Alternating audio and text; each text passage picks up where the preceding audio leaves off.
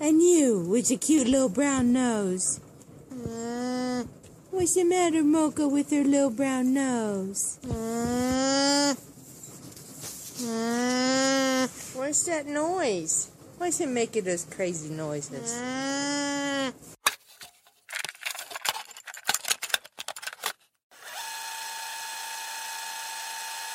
Вы слушаете Альпака подкаст. Buongiorno, everybody! Меня переполняют эмоции э, по нескольким причинам. Причина номер один — это тема, которую мы сегодня будем обсуждать. А, причина номер два — это гость, который пришел, хотя, наверное, все таки это первая причина. В общем, сегодняшний гость — это э, мой э, душещипательный сердцу друг — и тема сегодняшнего нашего обсуждения — это ингушская литература. И хочу до того, как я представлю гостя, сказать э, вот что. Вообще э, знакомство мое с Северным Кавказом началось именно с Ингушетии, ну, если не считать э, Осетию, началось именно с Ингушетии, и вообще вся моя э, любовь к севернокавказским культурам тоже началась с Ингушетии и с ингушского языка. Сейчас я обо всем это подробно, подробно расскажу. Давайте я представлю нашу невероятную, потрясающую гостью, мою любимую Мадину. Мадина, ассаламу алейкум, дедик Хелфу, шоу. О, боже, я покраснела. А, дедик Хелф, а, салам алейкум. Я просто никогда так не отвечала еще никому, кажется. Можно я поясню, почему? Да. А, потому что в Ингушетии раньше а, только вот салам алейкум, ну вот это приветствие арабское было только принято между мужчинами. И потом лет 10 назад, может быть, а, Ингушетия ну, немножко начала, э, перешла в ислам, ну, как исламизироваться начала. И угу. появились девушки первые, первые в хиджабах, и они... так было интересно, потому что они могли абсолютно не быть знакомыми, но они встречались, ну, видели друг друга на улице и здоровались, ассалам алейкум. И у нас это было так странно. вот.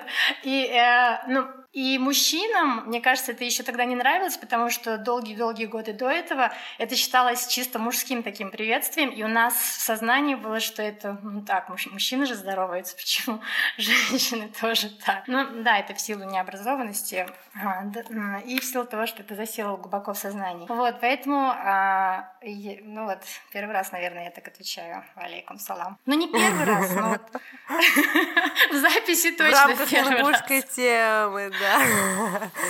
На подкасте отвечаю первый раз. Ты знаешь, Мадин, мне кажется, эта тенденция зашла э, и уже начинает выходить, потому что иной раз там просто ты скажешь, ну не то, что ты идешь по улице и всем говоришь салам алейкум, но, например, когда ты стоишь, ну, предположим, где-нибудь в Махачкале, там, в лифте, и заходит девушка, и ты говоришь салам алейкум, потому что вы в одном лифте, и она так на тебя смотрят, конечно, не все, но много есть девушек, которые тебе не отвечают, и ты стоишь, и такой стикер, плачущий кот с размазанным лицом. Бывает. Такая да, тенденция это обратная. культурные особенности. Я, я это да, я, наверное, это больше все-таки отношу к таким культурным особенностям вещей, которые здесь происходят. Э, Мадин, знаешь, что я хочу э, у тебя немножко э, отнять вот время и вначале кое-что mm-hmm. рассказать. Вот я уже сказала то, что мое знакомство с Северным Кавказом началось именно с ингушской культуры. Я ее очень сильно люблю, я очень сильно люблю ингушский язык, и э, я не знаю, я, я это даже никогда не рассказывала, эм, в там Инстаграме или на Телеграм-канале, но я не знаю, ты помнишь нет тот период, когда мы с Надей ходили на ингушский язык? Это такой странный а, период, да, ты помнишь я помню. это? Да. В общем, надо, надо, надо сказать. Я помню, общем, что вы рассказывали, девушка... я помню какие-то фразы, которые вы повторяли. Да, мы же, мы вообще-то очень серьезно занимались индивидуально с педагогом центр, господи, как же он назывался? Центр... А, Единство на Октябрьской, это был центр э, ингушской культуры. А, и мы ходили туда с женщиной, которой уже на тот момент было... Сколько ей было? 35 лет, да? Тогда еще, сейчас да. ей уже. Да, 40. боже, она оказалась очень взрослой тогда, да. Да, и. а теперь тебе уже не кажется, да? и. И мы ходили вместе с этой женщиной на курсы по арабскому, при том, что, по сути, и ей он был не нужен, и мне он был не нужен. То есть это было вообще до того, как я приняла ислам. Ее вообще ничего не связывало. Но, кстати, это было странно, но там было очень много людей у нас в группе, которые никакого отношения не имели ни к исламу, ни, по сути, к арабскому, и просто так вот изучали арабский язык, и в том числе вот мы с Надей. И э, там появилась э, на очень коротенький период девушка-ингушка, э, и она, она, она появилась, и ей надо было уже быстро уезжать, то есть она э, не была изначально в нашей группе, и не осталась до конца как бы учебного года, то есть она какой-то маленький период пришла и ушла, и она была очень дружелюбная, гостеприимная, и я, кстати, да, первый раз, ну, не то чтобы типа грузины не гостеприимные люди, но все равно вот э, у Северного Кавказа есть какая-то такая тема, даже там незнакомого человека позвать себе домой, я не знаю, как это объяснить, но как будто бы это все равно что-то другое. И эта потрясающая девушка сказала всей группе, а приезжайте в Ингушетию. То есть она пригласила всю группу к себе в Ингушетию, но все вначале были так воодушевлены, но в итоге поехали не все. Но а, по, вот эта девушка Надя, она первая взяла билеты, потом я подумала, М, прикольно, может мне тоже, и она как-то меня начала уговаривать, и я тоже взяла билет. И кроме нас двоих никто не взял. И мы поехали в Ингушетию. И эта девушка, о которой я говорю, есть сестра Мадины, Хади. И я зашла в дом вместе вот с Надей, и Мадина там сидела, и так мы познакомились. И это очень странная история. Странно, На что самом Хади деле, я, я должна тебя... Я... Я должна тебя прервать, потому что мы познакомились не когда я сидела, а когда вы только вышли из машины. Но, видимо, я не знаю, почему у тебя вообще это не отпечаталось в памяти, потому что я тебе потом, когда мы вспоминали эту встречу, ты говоришь, нет, ты сидела на диване, когда я тебя первый раз увидела. А я, ну, ну, мы познакомились на самом деле, когда вы только вышли из машины, но ты была в очень таком странном настроении, ты все оглядывалась, вверх смотрела. То есть у тебя было лицо типа, что я здесь делаю вообще? Видимо, ты не запомнила меня совсем. Ну, потому что первое вообще, что для меня было странно, я как будто бы попала вот в серию, знаешь, в Спанч Бобе была такая серия, когда там какой-то город, они попадают в какой-то город, который, в которых дома очень сильно похожи друг на друга, как бы клоны дома. И когда я, когда я приехала первый раз в Ингушетию, для меня было странно, что все дома одинаковые. И, возможно, сейчас это кажется чем-то странным, но я не знаю, ты помнишь, нет, я прямо у тебя спрашивала, а почему, почему дома одинаковые, Да, и ты да, мне да. рассказывала, ну, а, Анна Мария, у нас такой вот менталитет, что как сосед делает, тот, тот как бы его Как сосед у делает всех, так же. да, все как у всех. И, и, и, и э, еще что, что здесь интересно, знаешь, что Мадин только что, это совпадение, ну, совпадение, Ли, скажи мне, сейчас до записи подкаста, прям за две секунды, мне какое-то оповещение пришло в Инстаграме, я открываю, и мне показывает, четыре года назад в этот день, где вы были, знаешь, там бывает такой типа флешбэк, он тебе показывает. И ровно четыре года назад там высветилась фотография, где мы в Батуми, ты помнишь Серьезно? это? Ровно, да, ровно четыре года назад мы были в Грузии. Короче, с той нашей самой поездки, я уже так долго говорю, с той самой нашей поездки мы устро- устраивали э, туры до Северный Кавказ, а, и мы на машине объездили и Северный Кавказ, и потом ездили в Грузию, и это были такие я не знаю даже, это такие не, неповторимые, э, такой неповторимый experience, который был, и я никогда не забуду, как а, вы с Хади привезли нас э, к книжному магазину, и э, мы вот так вот припарковались у книжного магазина, и мы остались внутри, а вы вышли, и когда вы к нам вернулись, у вас были вот эти розовые розовые книжки, и это были из тьмовиков, ты это помнишь? Серьезно? Я не помню. Это Да, блин, ты не совсем не, помнишь? помню. Нет, Вы это подарили нам купила. из тьмовиков. Серьезно? Вы вместе были? Мы потом да, их нашли. Базоркина. Нет, это было в Назране. А, это все, было я прямо в первую думаю, вот всё, всё, поездку. Поняла, но я не помню, что мы вам дарили, но в Ингушетии это уже, да, правдоподобно. Вы думаю, дарили, да, и я ее читала, и это было так душетрепещуще. И я помню, что потом кто-то спрашивал эту книгу, типа, одолжить, и я не дала. Я просто зажала ее, потому что это были такие и воспоминания, и то, что это подарок, и я, в общем, ее зажала. Я надеюсь, Ты- что ты я её не помню, почитала? кто спрашивал, но... Конечно, я ее еще в тот год почитала, и потом я, я уже потом начала перечитывать. Ну, блин, Мадина, это было, по-моему, пять лет назад? Да, да, да. Да, пять лет назад, или было. даже шесть, пять или шесть лет назад. Нет, четыре года назад мы уже в в Грузии Да, да, да, это, наверное, фотографировались, уже мы пару лет было. знакомы были. Ага, круто. Да, Кстати, это вообще, кстати, это А, помнишь, я Что? сейчас вспомнила, чтобы ты не забыла, помнишь, вам дарили горшочки ингушские? Да, я помню, это да- дарили твоего двоюродного, вашего двоюродного брата Ахмадхана, отец. Да, он у меня до сих пор стоит, поэтому, когда приедешь в следующий раз, обязательно забери частичку истории. Да, это очень клевые горшки. А там же два горшка. Да. Можно я оба заберу? Да, можно. Вот, и в общем, э, это то, что я хотела сказать, и э, несмотря на то, что многие думают, что э, некоторые думают почему-то, что я из Махачкалы, а некоторые почему-то думают, что я чеченка, то есть люди делятся на два типа, те, кто думают, что я либо из Махачкалы, либо те, что я чеченка, но на самом деле я хочу сказать, что все слова, которые я говорю по-чеченски, это на самом деле ингушские слова, которые я выучила, я их просто теперь говорю на чеченский лад, и мне очень часто меня не понимают, что я говорю, когда я пытаюсь что-то сказать, и мне говорят, «А, это ты что, по-ингушски сказала? Я Серьёзно? думаю, о, no, они узнали, да! Потому что какие-то фразы я помню по-ингушски, и он все равно же по-другому звучит, как будто бы более грубее даже. Да, да, я думаю, что он грубее. Вот.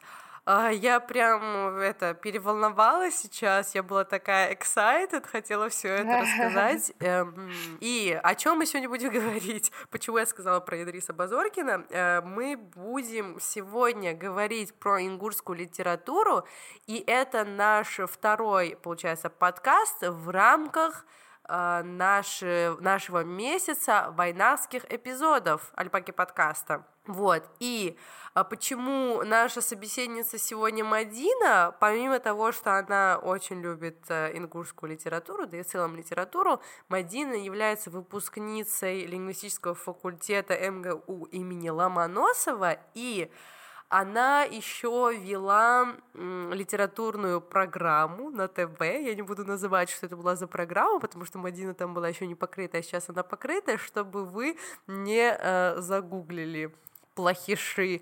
Поэтому э, просто литературная программка на ТВ.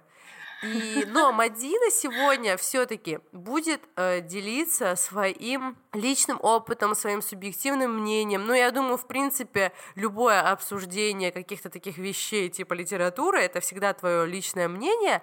Э, если кто-то будет не согласен, э, как бы с ее мнением, это нормально, мы вас просто заблокируем. Вот, все. Я думаю, э, можно в принципе, начинать, да? Мадин, прости, я так долго говорила, но я была очень это просто, круто, м, я- это, круто, потому excited. что, может быть, я чуть-чуть успокоилась, я все думала, что же я буду говорить про ингушскую литературу. Кстати, про, про мою передачу, мне кажется, там все видео удалили с Ютуба еще давно, поэтому никто ее уже не найдет нигде. А я ее, знаешь, искала. Я где-то с годик назад пыталась найти эту программу на Ютубе, не получилось. И несколько дней назад тоже пыталась найти, тоже не получилось, так что, может быть, действительно удалили ее. Да, да, там музыка, что-то там, правообладатели YouTube пожаловались, и, мне кажется, удалили, да. М, Вот я не помню там музыки, вот эта типа заставка, которая была. А там весь Правда. канал, там же скидывали все передачи с ТВ, и ну, другие передачи использовали какую-то музыку. Ну и хорошо ну, для тебя. Поэтому да. Ее нет. Супер, супер. А, расскажи, Мадин, вообще, с чего началось э, тогда твое знакомство с ингушской литературой? С чего начнем мы обсуждение наше? Поделись своим Да, опытом. это я, я на самом деле, вот э, когда мы наговорили, что будем записывать подкаст, я начала думать, с чего же началось мое знакомство. Я тут вспомнила, что мое знакомство с ингушской литературой началось с романа, который называется «Мадина». Да, я вот сейчас это только поняла. А, эта книжка, ну, я была, наверное, ну, мне около 10-9 лет было, может быть. Моя тетя ее читала, она была очень старая и э, перешитая. Она, я помню, тетя сама ее подшивала, да, потому что она вся разваливалась. Она ходила по рукам, все девушки обожали эту книгу. Я ее не читала, я была маленькая. А, я помню, я ну, не читала ее. Но я помню, как тетя была в нее влюблена, и она хранила ее чуть ли не под подушкой. И если ее просили там дать почитать, она давала там по тысяче клятв, что ей вернут все. я, я точно помню, что там обложки не было, и она прям ручкой, там синей ручкой шариковой написала Мадина mm-hmm. печатными буквами. Потом, может быть, через пару лет я ее прочитала. И для меня это было такое космическое произведение на тот момент, а, потому что вот, а, я, знаешь, интересный момент, наверное, это у всех людей, э, представителей малых народов, да, у которых нет э, там фильмов на своем языке, нету там а, литературы хорошей на своем языке, и ты знакомишься в первую очередь с мировой литературой, там, с кинематографом на русском языке, на каких-то других языках, и у тебя, соответственно, выстраивается культурный код с другими именами и с другими реалиями. То есть Андрей, Иван, Джон, там, какие-то другие вещи, города. А тут, и в школе, соответственно, у нас было, да, все русское. А тут был, был роман, который, где Мадина, Ибрагим, там, не знаю, ну, и все твое, твой город, Нясури, там, все, все знакомое. Это было вот такое удивительное чувство. Я помню, что вау, вау, как круто, там, где я живу, тоже что-то происходит. Вот. И эта Мадина, она, я помню, я была маленькая, но она меня захватила именно какой-то внутренней свободой, наверное. Ну, сейчас я говорю внутренней свободой, тогда я была маленькая.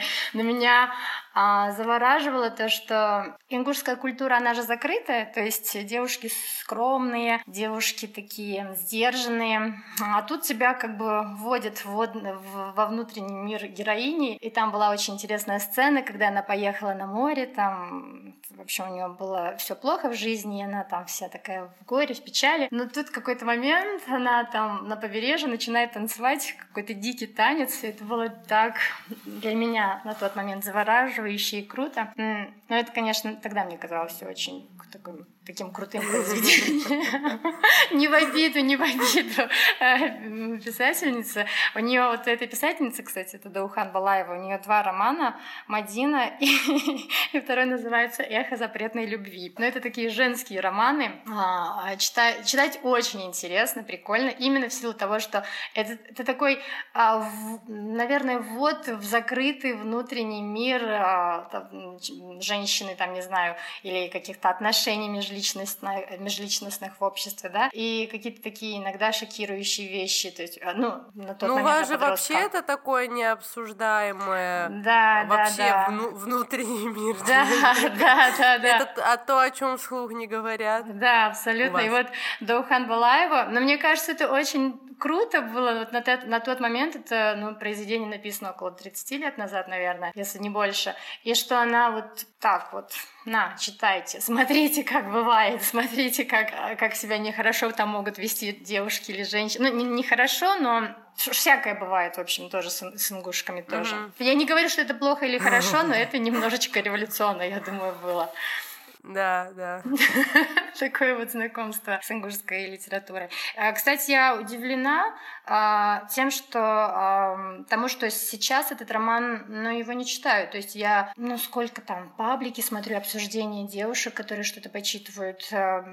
Он не фигурирует в таких любимых произведениях. Но когда я была маленькой, а, это было прям супер. Я помню, я так хотела эту, эту книгу, когда мне было лет 17-18, а она не переиздавалась. Я даже думала, может, переписать ее от руки или может перепечатать ее, ну, потому что это как, как что-то из детства, что-то любимое такое осталось. А, но потом было второе издательство, Переиздание я... Мадин, ты сейчас сказала, когда тебе было 17, перепечатать от руки. Сейчас люди подумают, что тебе 60 лет. запись книги хотела сделать. Можно я скажу одну маленькую вещь? Да. На днях я отдавала свой велосипед в ремонт, в ремонт. И, и брат его отвозил велосипед, и мне потом звонит э, парень, который его ремонтировал, и я ему позвонила, я говорю, когда будет готов. Но на ингушском там был разговор, и он мне говорит, дяди, велосипед будет готов, велосипед будет готов через пару дней там или что-то. Вот это Типа слово тётя? дядя, да, ну дяди у нас обращаются к взрослым женщинам, Да. по сути. Я такая, господи, Да. я уже дядь. Вот, поэтому да, почти миллиард лет А уже. ты ему говоришь, я не дядя, это мой Нет. велосипед. Нет, я решила, ну пусть я буду дядь, ничего страшного. Да, им шуэне по-грузински так говорят, типа ты это, не знаю, как перевести, в общем, да, им шуэне. Приняла ты, в общем, это. Да, приняла и думаю, все, это Лена, все нормально. И ты говоришь то, что ты... э, потом вышло второе из- переиздание. Да, да, да, и я ее купила, побежала, но в итоге, мне кажется, кто-то у меня ее взял, почитал. Вот сейчас, сейчас я это поняла, кто-то у меня взял ее почитать и не вернул, потому что у меня ее нету. Если ты это слушаешь, верни. Верните, пожалуйста, потому что больше она так не издавалась, я бы ее даже перечитала. Я сейчас послушала свои воспоминания и только сейчас захотела перечитать. Удивительно. Вот такая Мадина. Свои воспоминания, как будто у тебя амбивалентное расстройство. Прикольно, но это же было... Но ты вообще, получается, любила читать в детстве, раз ты говоришь, что ты была все таки в мире Сергеев, Саши и Джонов, то есть ты читала что-то другое, а потом прочитала Мадину. Да, да, да. И вот этот был первый момент. И второй момент тоже хочу рассказать. Это, конечно же, центральное, наверное, произведение ингушской литературы а, а, из тьмовиков, как раз книжка, которую мы тебе дарили. У меня была подруга в детстве, она была на 4 года старше меня, соответственно, она все прочитывала раньше меня. И, а, и каждое лето я ездила к ней а, на каникулы, и я прям, мы, мы были самые близкие подруги в мире. Это прям, да, это было очень И круто. где она теперь? А, она теперь... Теперь она замужем, у нее дети, муж, э, другие вещи появились. Вот. Она прочитала все раньше меня, и вот я прям помню этот момент, когда а, мы засыпали, она вот перед сном мне пересказывала какие-то вещи, которые она уже прочитала, ей нравились. И на тот момент она читала из «Тьмовиков», и, соответственно, какие-то вещи, которые она успела, главы там прочитать, она мне пересказывала. И а, э, она как, ну это было в начале про Зору и Калоя. Я не знаю вот ам, про имя Зору, потому что для меня это Зору, как я в детстве это вот Зору Зору, но сейчас э, другие люди произносят это как Зору имя, поэтому я точно не знаю, как будет правильно, но для меня это Зору. И она мне пересказывала, и а, вот этот момент, когда а, Зору выдают замуж за другого человека, вот это было тоже, наверное, одним из таких детских потрясений сильных. Я, я, я, мне кажется, убивалась просто очень долго. Я, хотя я на, на тот момент еще не читала, это был только пересказ а, с ее слов. И да, такое устное знакомство было с, с тьмовиков тоже. Да, я помню этот моментов. момент. Такой он тяжелый. Очень Кстати, тяжелый, да. И после пор. этого уже неинтересно читать. Абсолютно, потому что, да. Особенно Этот колой как завидает, Да. увядает просто все. Ты знаешь, мы, мы, мы еще перейдем к этому моменту, но я не могу ему простить. Там есть, и как будто живой человек, честно. И там есть сцены, когда а, потом он женился на другой, и там нужны были деньги, и Зору прибегает, там, приносит ему деньги на поле, и она подпадает под, по-моему, быки там были на поле, она подпадает под копыта, и, а, соответственно, он ее поднимает в телегу. И, и я и первый раз, когда читала, думала, боже, боже, он, наверное, сейчас умрет, там нет, он такой, все, этот человек для нее мертв. То есть Зоро для него уже была абсолютно посторонним человеком, и это абсолютно, не знаю, холод этот абсолютный, и я вот не могу это простить вообще никак. Да, да, уже как будто бы, да, это знаешь, как когда бывает вот в кино, там снимают э, персонажа, и потом выходит, предположим, второй сезон или вторая часть фильма, там того персонажа уже нет, думаешь, а куда делся он? А Его там уже нет. И здесь точно так же, то есть вроде бы она там была, но уже вообще не было сюжетной линии их любви. Да, как будто она, да, как будто это можно, вот, не знаю, я не могу это и, для- да, понять и принять, и поэтому Николай, да, там и помер для меня на этой сцене. Ам, вот, такое было знакомство. Хорошо. Э, Колония это, это, получается, твое личное знакомство с ингушской литературой, но в целом Да, ингушская литература с чего началась? Не с, не с Мадины же? Точно не с Мадины, слава богу. Она началась... а, Ну, вообще, ингушский народ, он относится к таким к бесписьменным народам, потому что письменность у нас появилась только в начале 20 века, и до 20 века у нас, э, ну, в общем, Ислам, он же пришел сначала в Дагестан, и были люди, которые э, обладали арабской грамотой, и, соответственно, какие-то люди приходили к нам, были у нас люди, которые умели а, писать, говорить на арабском, но это были... Ничего не сохранилось. То есть мы знаем, что что-то было до, 19, до 20 века на арабском языке, что-то там где-то, но оно, насколько я знаю, не сохранилось, и литературы не было, соответственно. А первый алфавит, он появился только в начале 20 века. Ну, были попытки создания алфавита на основе латиницы там в конце 19 века, в начале 20 века тоже, но окончательно алфавит появился только в ну, после того, как советская власть пришла на Северный Кавказ и в Ингушетию в частности. И вот этот момент, наверное, можно считать вот началом письменной литературы в Ингушетии. Интересно, тебе не будут писать в комментариях, что нет, там в 16 веке была письменность, как помнишь, этот э, человек на видео, который...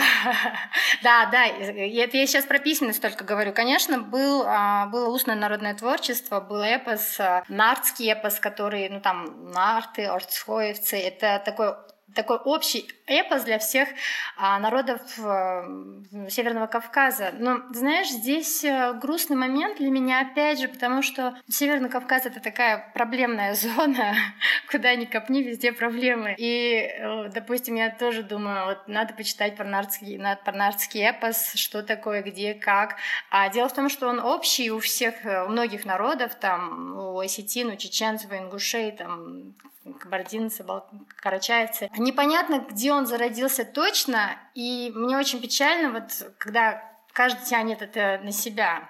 И этот грустный момент, когда все начинают тянуть на себя, и я вот даже на днях сидела, смотрела, пыталась понять там, и опять же уткнулась в эту проблемную зону, что вот мы, нет вы, нет они.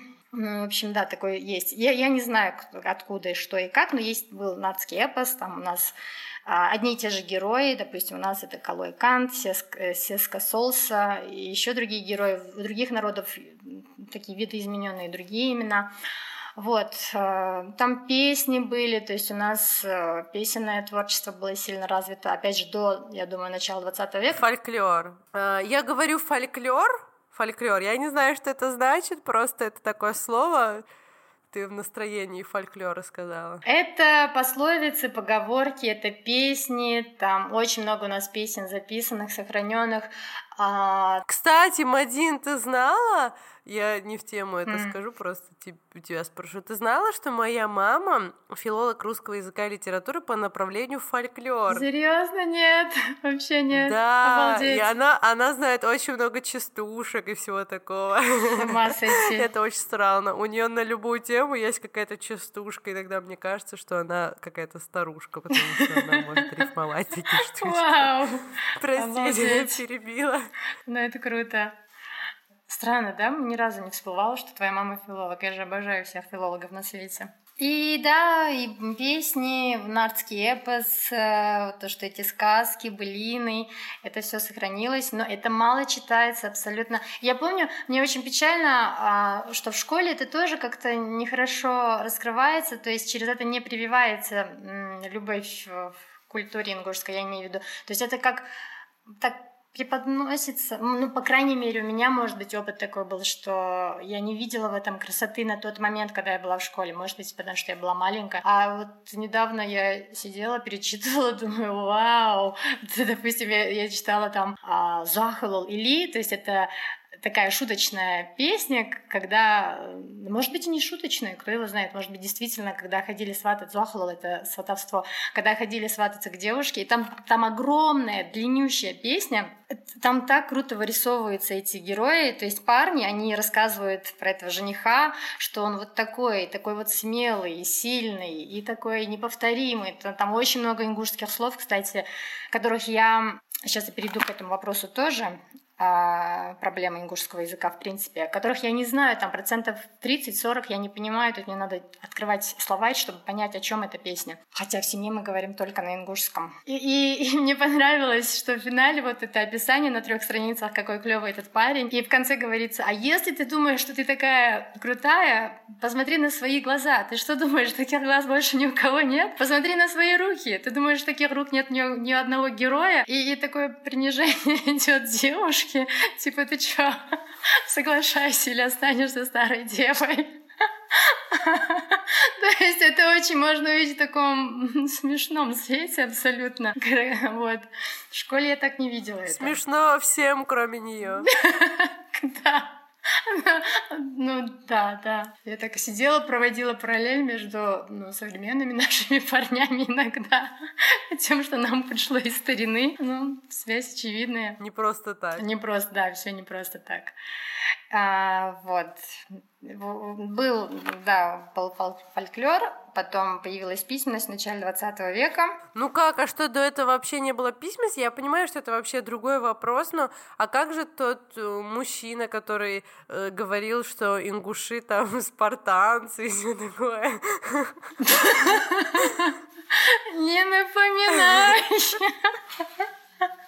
Нет, ну, есть, это если смотреть, как выстраивается... Вот на самом деле проблема всего Кавказа, что народы были бесписьменные, у нас не сохранились источники, что да как люди жили. То есть, а сейчас мы восстанавливаем быт э, и традиции, и культуру а, из разных источников, да, то есть это материальная культура, там раскопки и так далее, что-то находит. Но главный источник э, — это заметки, может быть, да, какие-то вещи, которые писали путешественники, угу.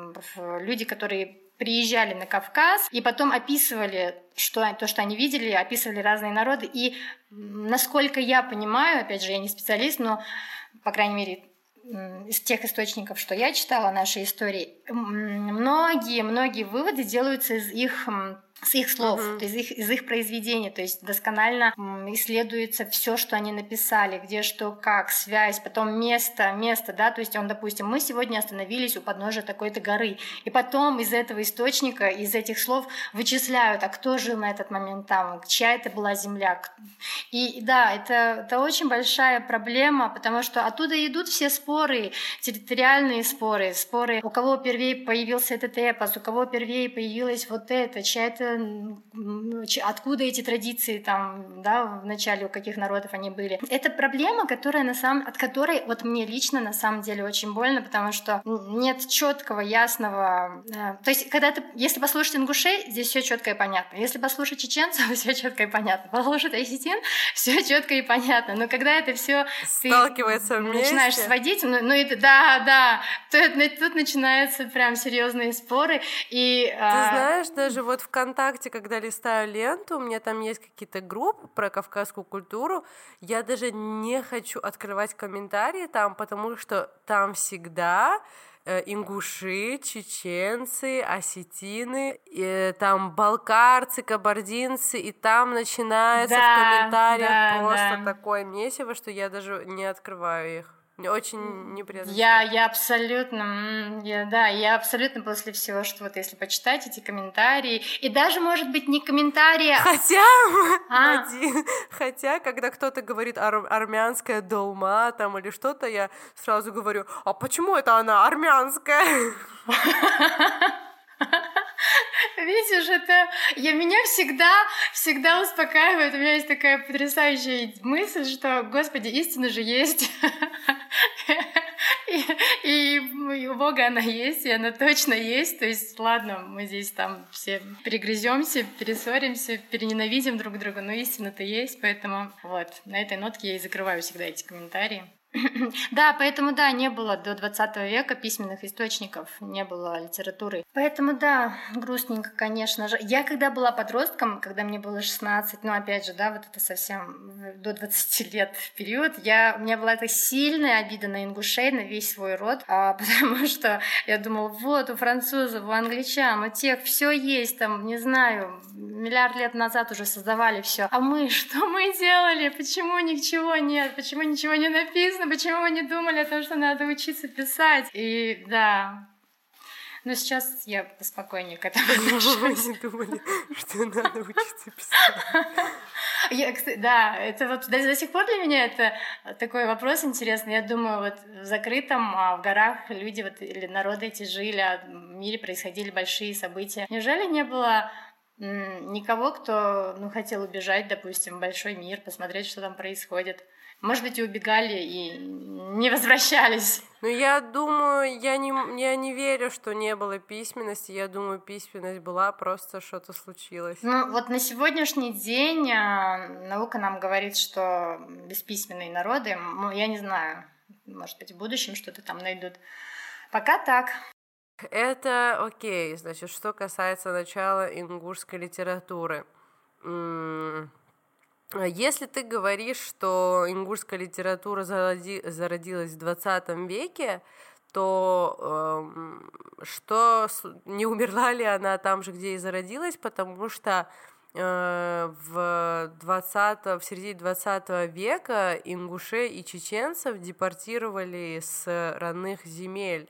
Э, что в этот момент происходило вообще с литературой? А, ну, до, до депортации. Смотри, когда она появилась, вот когда появилась у нас письменность, первый официальный алфавит у нас 20 ну, 920, 1923 году появился, и появилась целая волна писателей. То есть это пришла советская власть, и а, пришла грам, то есть там борьба с безграмотностью, люди там уже научились писать все, и появилась целая плеяда ингушских писателей, которые, ну, э, то есть, нача... то есть на тот момент это, конечно же, они все были, в основном все были. А, подожди, я должна еще до этого сказать, а, забыла, у нас есть Смотри, у нас был такой, а, на Кавказе была такая вещь, как аманатство. То есть, а, когда русские пришли на Кавказ, они забирали, то есть из семьи какой-нибудь знатной, да, забирали сына в качестве а, заложника мира. То есть э, его там воспитывали. Ну, у разных, на самом деле, были разные условия, но некоторые хорошо воспитывали, давали образование. И этот ребенок,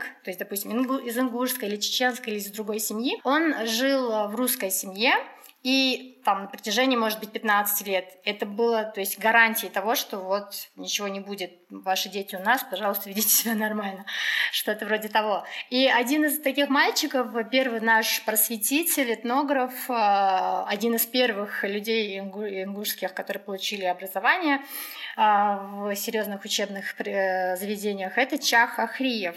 И это конец 19 века, соответственно, он получил образование в гимназии, потом высшее образование, вернулся на Кавказ, и, по-моему, около четырех лет он жил в Ингушетии. И это был абсолютно воспитанный в других реалиях человек, ну, по крови ингуш, и он описывал все, что он видел, соответственно, как первый раз, да, восприятие этой культуры. И а его произведения, они, это еще не художественная литература, а его произведениям, ну, я думаю, можно так отнести к первым таким источникам литературы, потому что этнографические заметки, описание быта ингушей, он собрал очень много, за, за 4 года он на самом деле успел очень много всего собрать, а, сказки, угу. там, песни, быт, как у нас все происходит, очень много у него интересных записей, на основе которых до сих пор а, ну, серьезные исследования проводятся, да, культурой там, уже 19 века и так далее. И целая плеяда просветителей появилась в конце 19 века, то есть это люди, которые сами получили вот образование и передавали его уже другим людям, там школы, школы первые начали открываться в начале 20 века. Вот, были вот такого рода произведения. А уже художественные произведения начали появляться в 20-х годах. И это в основном были пьесы, потому что люди были... Ну, было развитие бурной театра. Драматургия, потому что люди в основном были безграмотные, и им все идеи новые доносили через театр, через язык, да, театра, и, соответственно, писались пьесы. И эти пьесы, они, конечно, бы носили а, агит-характер, да, то есть вот новая власть, мы до сих пор были во тьме, сейчас совет, советский, власть советов там выведет нас в светлое будущее Озари и так далее. Светом, да. да, и там в основном темы были, что вот один сын революционер, другой сын за старые порядки, и там вот у них все конфликт и так далее, и в итоге прав получается младший там, который, или там горянка, там судьба горянки, то есть она веки вечные была там закована в башне, не выходила, никакого света, просвещения. И тут вот, я, я помню из школьной программы еще там было про девушку, которую хотели насильно выдать замуж, там за какую-то сумму и так далее, но ее брат, который там такой умный, получил образование, приехал, он ее спас, не дал ей выйти замуж, она поехала учиться. И, то есть произведения носили такой характер. Угу. Вот первый, насколько я помню, один из первых это Абдул-Хамид Гойгов, а, один из тех писателей, который писал в этом русле. И здесь же, здесь же я, наверное, вспомню, что в это же время на Кавказе оказался Михаил Булгаков. Угу. Он был военным врачом, а оказался его ну, командировали, видимо, на Кавказ, и он, по-моему, сначала он был в Грозном, я сейчас точно не помню, но я знаю, что а, он приехал, и первое то, что напечатали, одно из первых его, э, одна из первых вещей, это он написал а, такую статью в, по-моему, не помню название газеты. Это была Грозненская газета, в Грозном напечатали. Называлась статья «Грядущие перспективы». Это 919 угу. год, то есть это момент, когда еще идет гражданская война, то есть красная власть еще, красные еще не совсем там, не всю страну там завоевали. И он пишет, там интересный такой взгляд, он говорит, вот, а после, ну, имеется в виду после Первой мировой войны, там а, вся Европа, она сейчас приходит в себя, машины, там все, там развитие, а мы а мы до сих пор деремся, мы до сих пор деремся, то есть они будут проходить, идти дальше, дальше, дальше, а что мы? Мы, мы застрянем в, дря, в драке. И он говорит, мы а, за то, что вот это сейчас происходит, за то, что мы деремся сами с собой в то время, как они идут вперед, мы заплатим, и он говорит, мне понравилось, он говорит, и кто же, и когда же, когда же наши дети войдут в эти версальские залы, и наши дети, наши там внуки, я такая, по-моему, до сих пор туда не вошли. Вот, это 919 год. А, вот, а, он, оказ... он был в Грозном, потом а, он оказался в Беслане, если я не ошибаюсь, и потом в Владикавказе, он там работал врачом в больнице. И Владикавказ на тот момент, знаешь, такая интересная ситуация, ты, наверное, в курсе, да, что у нас с осетинами а, не очень да. хорошие отношения, и это все тянется еще оттуда, потому что были образованы а, разные ну, области, республики, как-то они назывались, новые образования. И, соответственно, была Ингушская автономная область, по-моему, Осетинская автономная область, и с центром во Владикавказе, то есть один город был общим центром для для двух, для двух абсолютно разных образований. И угу. Владикавказ на тот момент, он был а, осетино-ингушский, ингушско-осетинский, ну, в общем, это был общий центр. Mm-hmm. Вот Булгаков попадает, и это был такой центр, где бурное там развитие, театр, э, просвещение, там вот советская власть пришла, люди поверили в светлое будущее. Но мне кажется, тогда все были ну, многие были настроены, что вот, наконец-то мы выйдем из-под гнета царской власти, и все будет круто в будущем. И, и это был вот именно тот период, когда Булгаков, хотя Булгаков сам был за белую власть, он, он очень не хотел, чтобы красные выигрывали. Мне кажется, он за счет того, что был врачом, как-то сохранил нейтралитет, его как-то не убили там. А он попадает во Владикавказ, и он печатался, то есть он очень любил писать, он любил литературу, он печатался. Это было время безденежья, он находился в стесненных обстоятельствах, с супругой своей на Кавказе был. И ему, соответственно, дали заказ, давали заказ записать э, эти пьесы. И вот точно известно, что там четыре пьесы «Братья Турбины», «Самооборона», «Сыновья Мулы» и «Парижская коммуна». А, э, нет, «Парижские коммунары». Эти пьесы, они ставились э, во Владикавказе, А, но он, мне, мне так нравится, он был здесь, то есть его любили, и он был очень рад, то есть, допустим, даже про сцену, про, про пьесу «Братья Турвино» он писал брату своему четыре раза, шли с треском успеха, мне так нравится выражение, с треском успеха. Но он очень переживал, он говорил, ну я же не этого хотел, я же хотела, чтобы мои э, вещи ставили в Москве, в столичных там театрах, а я здесь, в Захолустье. И он говорил, вот здесь видно горы, но мне так не нравится. То есть он очень страдал в Владикавказе, несмотря на то, что там горы, утро прекрасное горское и так далее. И, и он еще переживал, что он ну, он подумал, раз здесь так меня приняли круто, наверное, и Москве понравится. Он отправил, по-моему, две из этих пьес в Москву, ему сказали, не пойдет. Он такой, так мне не надо, буду знать, что необработанные вещи отправлять никуда нельзя. Но я хочу сказать, что здесь, а, здесь идет такое становление его как писателя, на, на мой взгляд, то есть из того, что я успела там перечитать, прочитать, потому что он был э, профессиональным врачом, и тут он начал склоняться к тому, что ему литература больше нравится, нравится. И даже а, после в каком-то из писем, я уже не помню, он писал, как же ужасно, что вот только сейчас я начал делать то, что должен был делать 4 года назад. То есть я понимаю, что на самом деле мое призвание это я хочу писать, писательство. Четыре пьесы, и а, дальше там э, пьеса «Сыновья Мулы». А, эту пьесу, про эту пьесу там... А, это единственная пьеса, прости, я столько раз сказала слово «пьеса», мне уже плохо от него.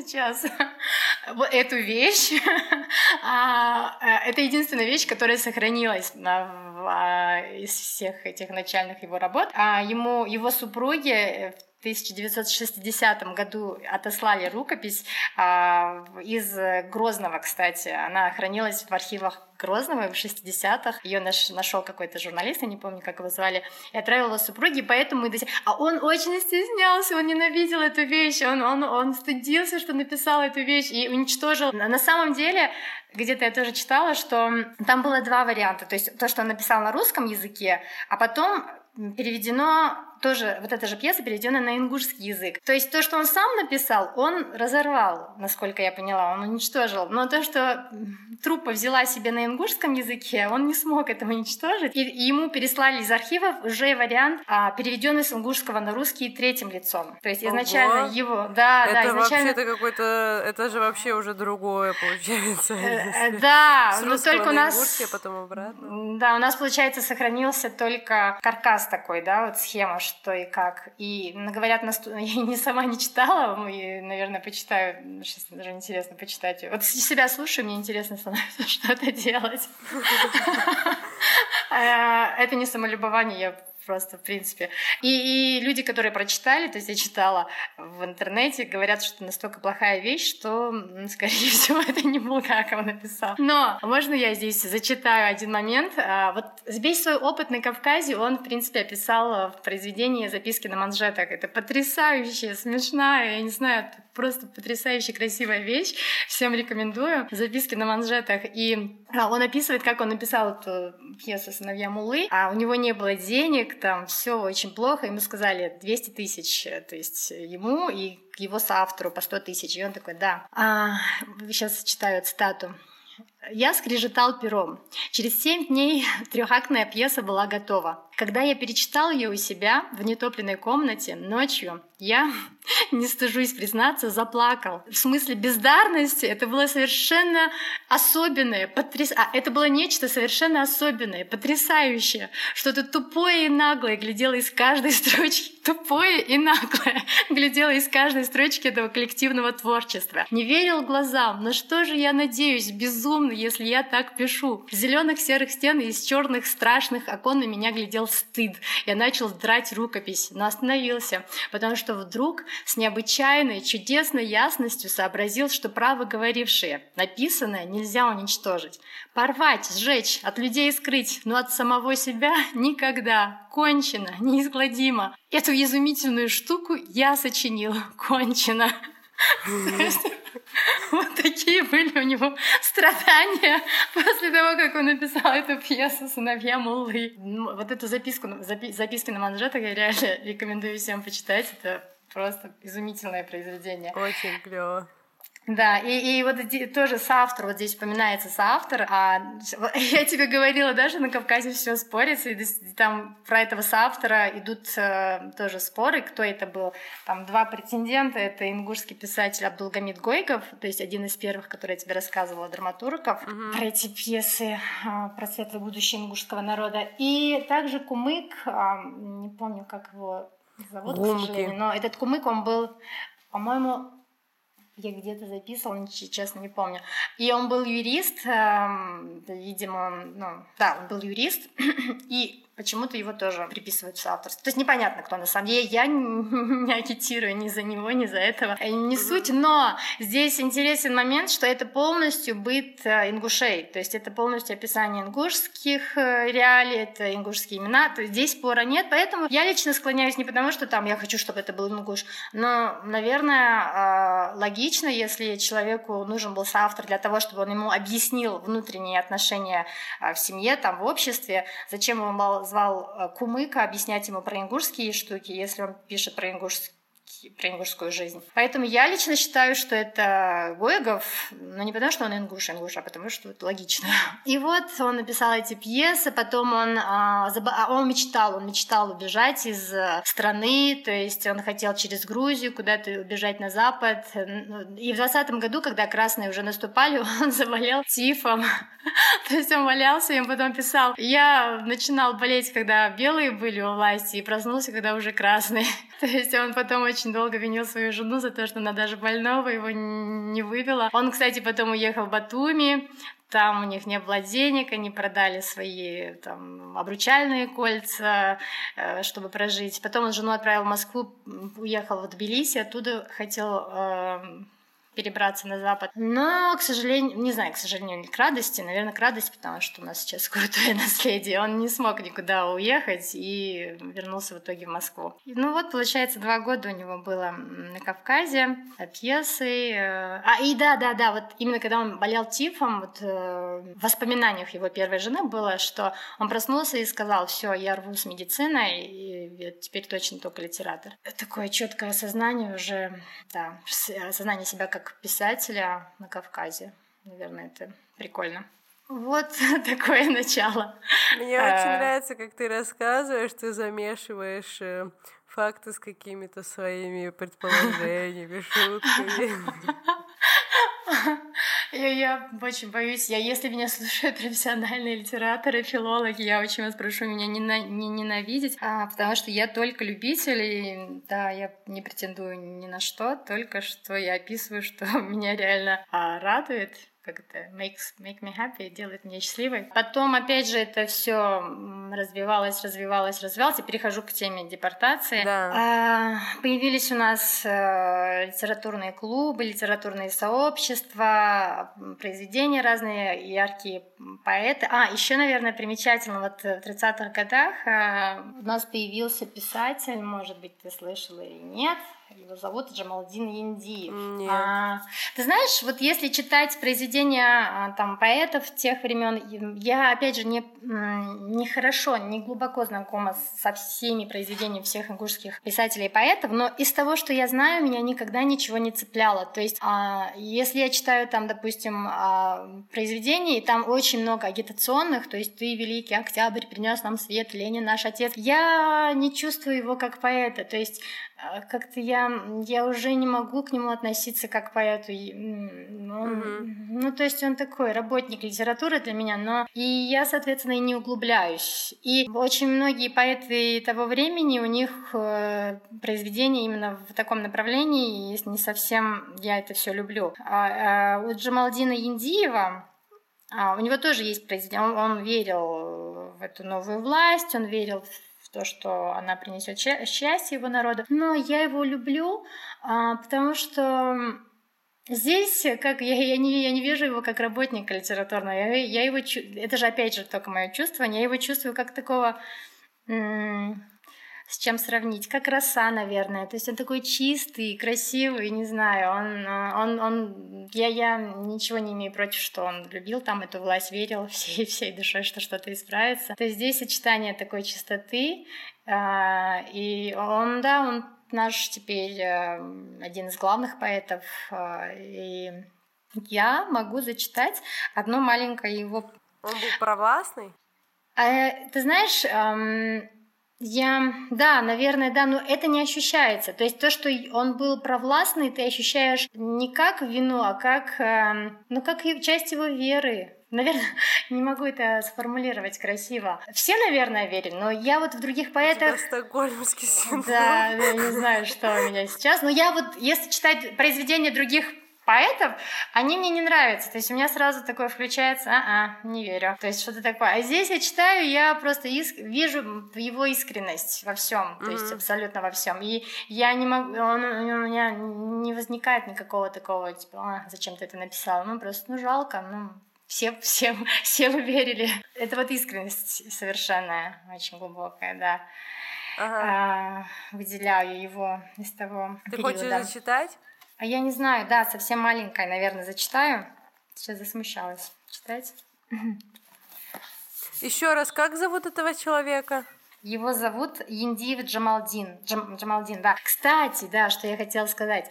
А, и тот момент, 30-е годы, на Северный Кавказ отправили Арсения в командировку, не знаю как, а, Арсения Тарковского. Или может, да, ну его отправили из э, литературного какого-то сообщества из Москвы, из центра, на Кавказ, чтобы переводить э, наиболее таких ярких э, писателей, э, по поэтов. Mm-hmm. Арсений Тарковский — это отец Андрея Тарковского, и он приехал тогда в Северо-Чечено-Ингушетию и познакомился с Джамалдином Яндиевым, и он описывает, что это было одно из самых ярких, невероятных опытов для него, да, потому что он, говорит, он буквально переводили между у костра ночью, там, между привалами. Он почему-то выделяет этот период, который он провел провел с Индиевым, и, и, и у него вот ассоциация первая, говорит, как будто орел. То есть, ну, у него действительно взгляд такой, лицо орла. Mm-hmm. А, и вот Арсений Тарковский переводил его стихи, то есть ему давали подстрочник, и он уже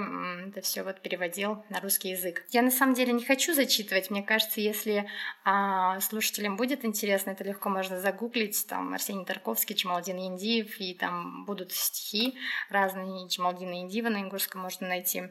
Это я просто не хочу обходить стороной, потому что для меня он такой заметный и, скажем, сам, ну, один из самых ярких и поэтов. Mm-hmm. Потом э, пришла война, там очень много создавалось произведений, стихов, рассказов на... То есть это, опять же, агитация против фашизма, против Гитлера, то есть там такой поднимающий боевой дух людей, давайте там все, все, все. Потом пришел ужасный 44 год, э, депортация. Эм, и эти 13 лет депортации, э, все, то есть здесь такое все было, ну, практически все остановилось, потому что и, во-первых, даже если люди писали что-то, создавали, им совершенно нельзя было нигде а, публиковаться. То есть это очень такой болезненный опыт. Вот я еще буду говорить про Алиха Шагульгова. А, он, когда был в ссылке, там, по-моему, 10 лет ему было, когда он отправил свой рисунок на какой-то художественный... Он, он любил рисовать в детстве. Он отправил свой рисунок на художественный конкурс, и, и ему прислали письмо, сказали, вау, как круто, мы вас рекомендуем, там, Московское художественное училище, мы вас отправим, все, все, все. А потом уже когда он отправил документы, выяснилось, что он спецпереселенец, ему сказали, простите, но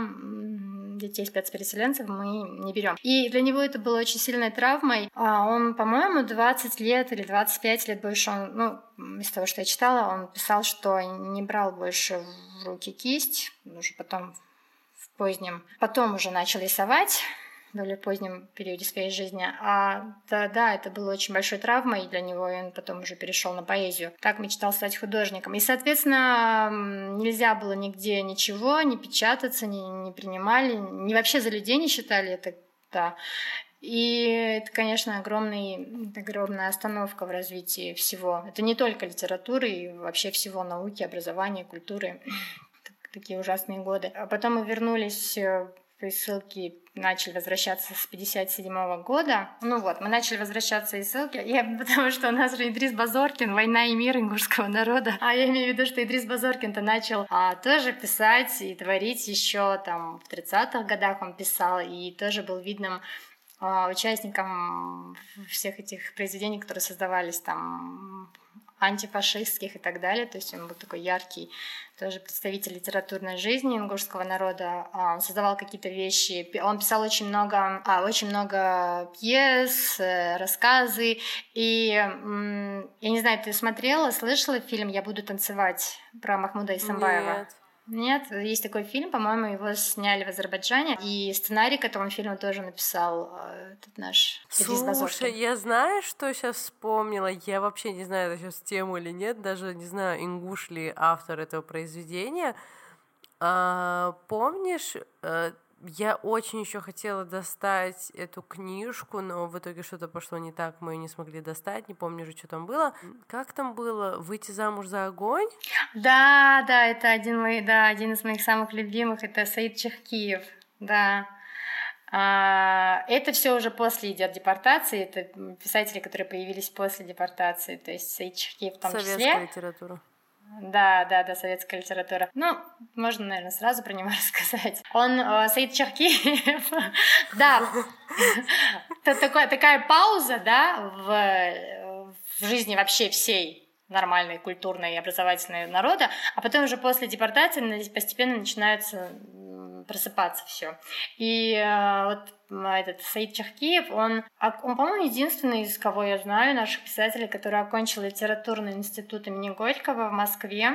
И в качестве своей дипломной работы он написал роман а, «Золотые столбы». Ты слышала про него? Не рассказывала я тебе? Нет, нет. Нет, ой, блин, я в шоке. Я обязательно тебе подарю эту книжку, потому что это одна из самых моих любимых, самых красивых, ну, самых трог, ну, самых сильных вообще, мне кажется, вещей. Одна из, я очень люблю. Не все любят, мне кажется. Можно я еще такое лирическое отступление? Когда я училась... Почему ты все время говоришь, можно, можно, конечно, можно. Мне кажется, я все говорю не в тему и все говорю неправильно. Вот.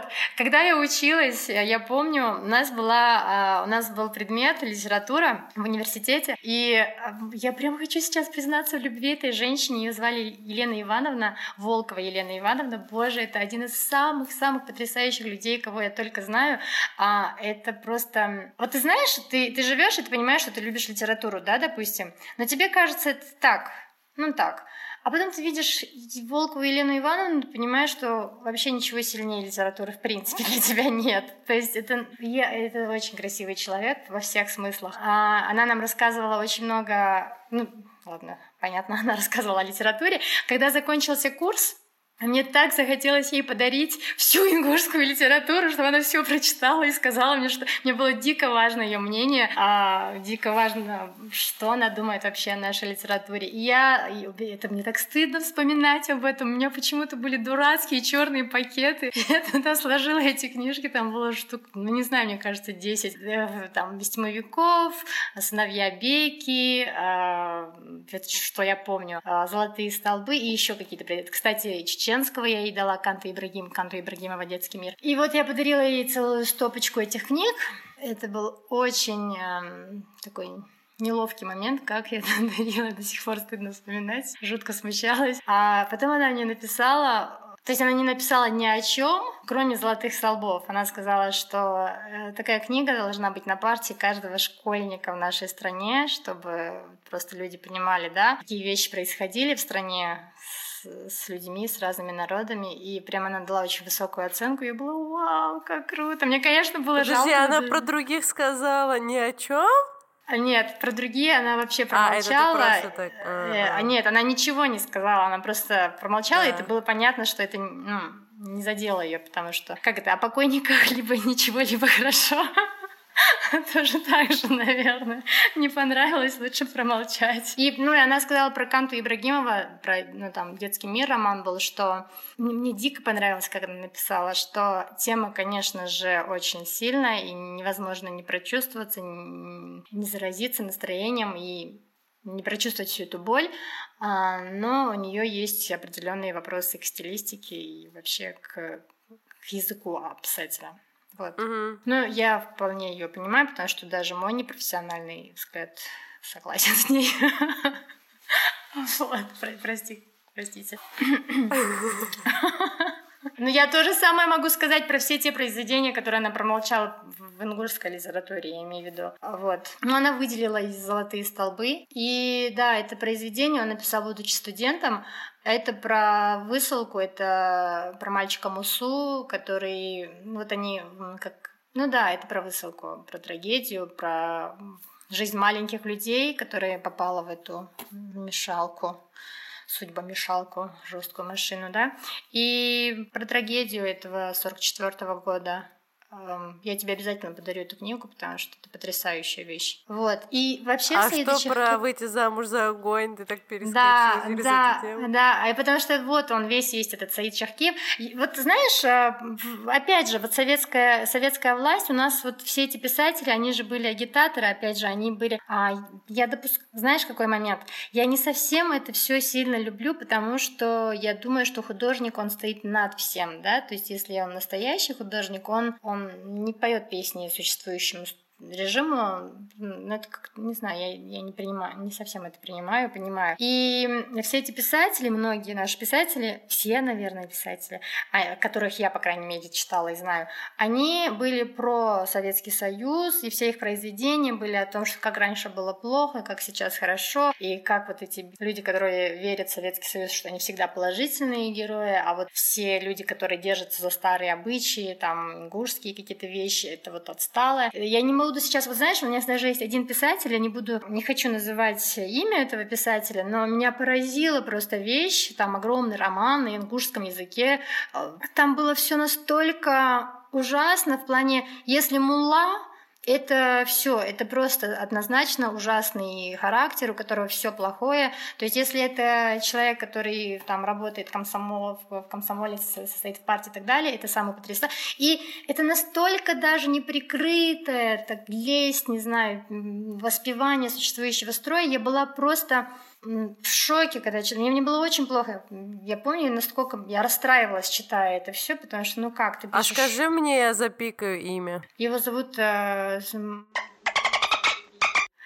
вот. И, и знаешь, что интересно? Он, он, он писал в 60-е, 70-е годы вот так, что все религиозные это отстой, плохо и так далее, Советский Союз свет.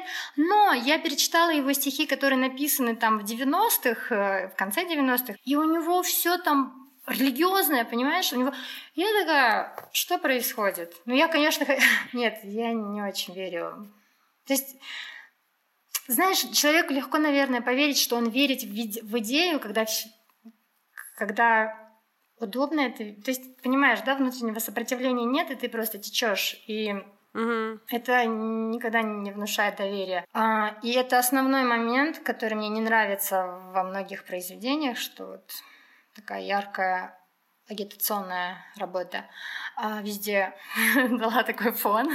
да, и сейчас хочу сказать про Саида Чахкиева. А он тоже был про Советский Союз, он тоже, у него миллиард стихов на то, как нас Октябрь там освободил, подарил нам свет и так далее. А эти стихи ужасные, я их совсем не люблю.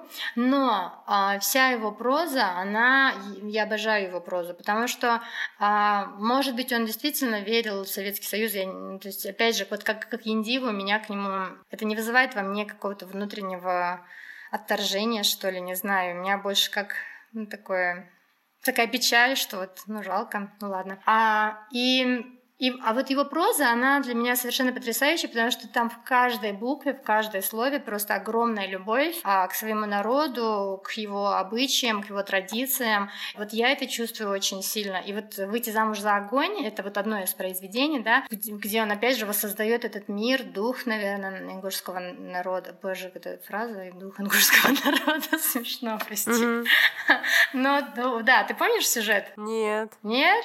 А, в общем, раньше было, к своему стыду, я очень давно это не перечитывала, но я помню, что а, раньше, давным-давно, ингушей было так, что когда а, а, ну, совершали набеги там какие-то племена или завоеватели приходили, да, А, ну край. я помню сюжет в том плане, э, что они бросились э, Да, башни. девушки, девушки, да, они бросались башен в огонь, да, чтобы их не забрали и мужчины. внизу. Да, и здесь вот, здесь опять же тема депортации, там а, в высылке, когда люди жили, там, получается, девушка, у нее, ну, женщина, молодая женщина, у нее муж на войне, пропал без вести, э, в 44-м их выслали, так не нашелся муж, но она всем сердцем верит, что он живой и вернется. И тут она живет, э, по-моему, с отчимом или с мачехой, вот я не помню, кто это там был, не родной у нее. И нет, с тетей, с тетей и с дядей, по-моему. То есть, угу. Допустим, дядя его жена. И они хотят ее выдать замуж за какого-то там ингуша богатого, который там хочет взрослый, старый уже, и хочет на ней жениться. Она, понятное угу. дело, ждет своего мужа, и это ее убивает. И она решается на побег.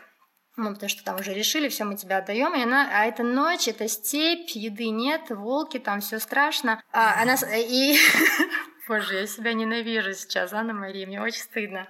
Я про это говорила. Это приходит... Ну, ну ладно. И, и она вспоминает, что бабушка ей рассказывала, что вот эти девушки, как они бросались с башни в огонь, чтобы их не забрали, да, и она как бы ставит себя на место этих девушек и убегает, а потом находит ее кости что-то она пыталась согреться, разожгла огонь, и, в общем, волки, наверное, ее настигли где-то. То есть это не придуманная история, это очень много таких историй у него, у Саида Чехкиева, из жизни, из, из, мне кажется, это реально выстраданные, реальные истории, которые он где-то слышал, и описанные с огромным пониманием, с огромным чувством, не просто, да, там, так, так, так, это прямо из, изнутри у него вот вся эта боль mm-hmm. всего, что... И, и знаешь, еще очень а, произведение, которое я люблю, Дяваскет называется на ингушском, завещание отца. Там про то, как, а, опять же, да, сначала описание, да, про ингушского Ты что-то обычая. сказала по-ингушски, а я услышала Заза Аскет. Заза — это грузинское имя. Дя, Дяваскет. Ага, ага.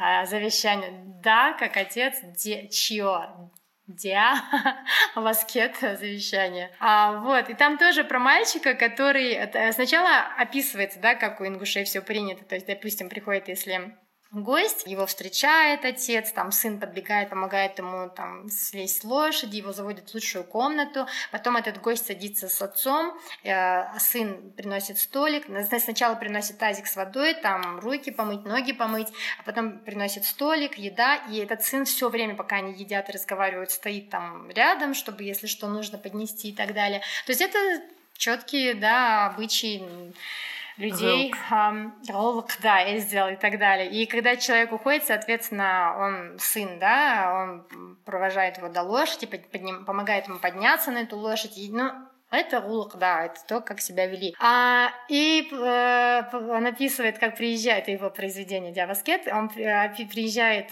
русский, э, может быть, исследователь, не знаю, путешественник, ну, не знаю, кто это, кто-то из России, и приходит к, в гости к отцу, может, он просто... Mm-hmm. я вот я не помню, четко, я давно читала. Он приходит в гости, и вот это все повторяется. То есть сын подбегает, помогает ему слезть с лошади, там все, его завели, накрыли, проводили. А потом этот мальчик, он э, уезжает в Москву учиться, и где-то там э, читает статью, да, про Ингушетию, там где-то что-то про Кавказ, и находит статью, как вот этот человек, который был у них в гостях, а, описывает, насколько ингушский народ раба, э, раболепный, насколько они мерзкие, что любой человек, который к ним, то есть русский, любой русский, который заезжает к ним, они вот настолько раболепствуют и присмыкаются, и вот этот сын, как было унизительно, что он там все, время, пока они кушали, стоял там, там как, как, как раб, и, и самое унизительное, mm. когда он уходил, и как он там встал на колени, подставил ему руки, чтобы он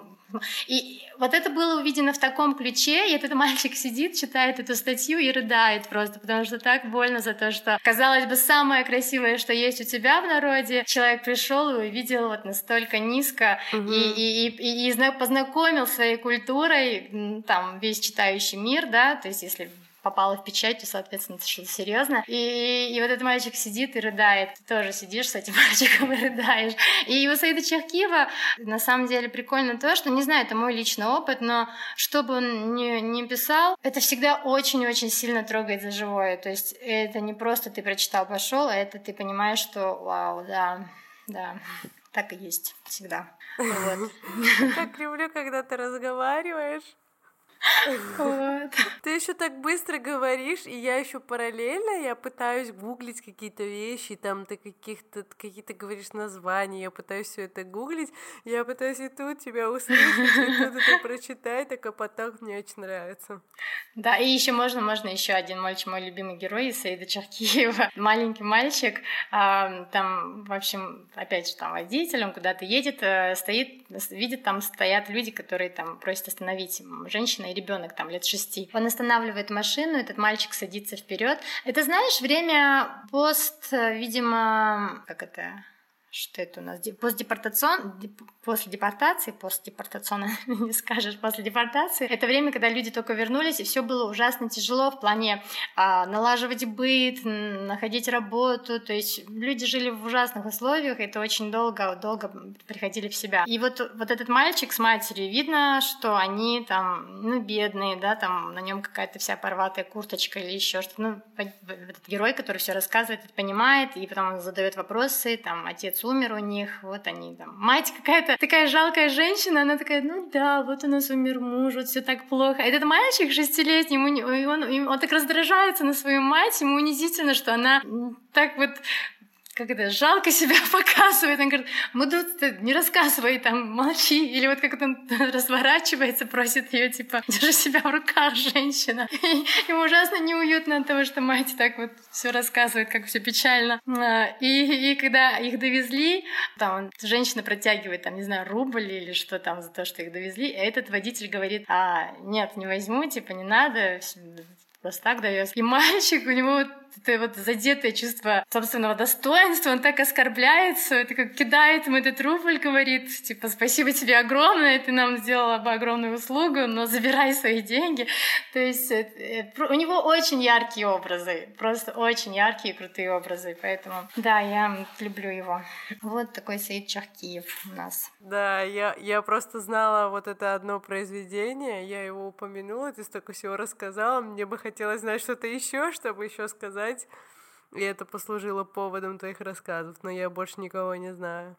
Я тебе обязательно подарю, потому что я сейчас и не успела нормально все освежить. Много там, очень много таких героев у него. И, кстати, у него тоже это смешное произведение, на мой взгляд, но это одно из первых, э, где он написал рассказ про то, как ингуши едут в космос, летят в космос на Марс. Как ингуши летят в космос? Да, да, то есть у него есть фэнтези-рассказ для, для детей. И вот это как в случае с Мадиной, э, то, что у тебя были Иван и Андрей и Джон, и тут получается Мадина, Ибрагима и так далее. И тут то же самое, то есть э, фэнтези у нас Только в принципе они в нет. космосе. А, Да, в ингушской литературе нету, ну, я ни разу нигде никогда не видела фэнтези жанр. И у нас не, лет- нету людей, которые летают в космос и так далее. И у него был рассказ, где детский, правда, где они садятся, там летят, там, не знаю, Саид какой-нибудь, Иса, и вот они на Марсе, и такая, вау! Ты знаешь, это надо моему мужу почитать, потому что он мне говорил, вообще у него была такая идея, вот было бы здорово, если бы типа чеченцы, а он вообще, вначале он подумал, «А и как ты думаешь, типа, если чеченцы космонавты? Я сказала, думаю, что нет. И он сказал, было бы здорово, типа, если бы чеченцы улетели в космос. И потом уже какое-то время прошло, и он сказал, нет, наверное, этого недостаточно. Вот если бы они улетели в космос и совершили там какое-то преступление, Боже было бы круто. Ужасно. Блин, я еще сейчас вспомнила, у меня есть подруга, ну, знакомая девочка, она вышла замуж за, сейчас скажу, по-моему, ам, он итальянец, но арабского происхождения, то есть э, вот такой намес. И вот она вышла за него замуж, и, соответственно, он абсолютно не знал, что такое Ингушетия, что такое Кавказ. И я говорю, ну что, ты ему рассказываешь о том, как у нас что и как? Она говорит, «Ну, так, он там сидит, гуглит, в Ю- в Ютубе смотрит, и все, что он видит, это криминал, террористы, кого-то где-то убили. Я скорее пытаюсь это все закрыть. Вот, поэтому да, это... Ты знаешь, насчет грузин в Европе тоже есть такой стереотип. И один раз, когда я жила в Испании, когда я там училась, один раз э, мне один из моих профессоров, то есть это был не просто мой преподаватель, это был как бы профессор, серьезный доктор наук, и он мне звонит было час ночи, ну, короче, ночь была, он мне звонит, а то есть, ну, звонок это что-то очень срочное, потому что человек тебе может там в WhatsApp написать, а он звонит, и он звонит, и он, оказывается, просто сделал такую, ну, шуточку, что в Мадриде поймали какой-то клан грузин, которые занимались там каким-то отмыванием денег, и он мне звонит и говорит, срочно в Мадриде поймали типа клан какой-то ОПГ грузинской, там нет их знакомых, а мне было так грустно. Блин, да. Это всегда Все, давай конечно. вернемся к теме литературы. Окей, да. это постдепортационный период, но там все равно там есть гораздо больше до развала Советского Союза. В этот период что-то происходило еще? Да, конечно. То есть я, понятное дело, сейчас про всех, про все не скажу, я только называю такие моменты, которые у меня яркие, ключевые для меня, да? Да, да, и сейчас, да, вот этот самый, не то чтобы постдепортационный, а вообще самый-самый мой любимый центральный персонаж в ингушской литературе. А поэзии это Алиха Шагульгов. Он тоже начал писать, по-моему, в 60-х, я думаю. Ну, наверное, наверное, он писал... Нет, я думаю, он начал писать еще в 50-х. Это поэт а, для меня самый, самый яркий, самый глубокий, самый классный. То есть, и вот если я а, там, когда говорила про Индиева там, или еще про кого-то, то, есть есть вещи, да, то есть с власти поэт, да, есть вещи, которые мне не совсем нравятся. То тут этого нет. То есть это для меня художник с огромной буквой, художник из всех огромных букв. Это, ну, глыба, я не знаю, огромная личность личность для меня, просто вот бесконечная какая-то личность. У него совершенно ни на что не похоже. В ингушской поэзии нет такого вообще близко похожего. То есть каждый, понятное дело, индивидуален, но он супернова вообще в поэзии, э, э, язык. Ты знаешь, я просто-просто дико Прости, его еще я люблю. прогуглила, он в 58-м начал писать. Да-да, с конца 50-х, да. И а, я думаю, так приблизительно скидываю, что там, когда выходила, прикидываю.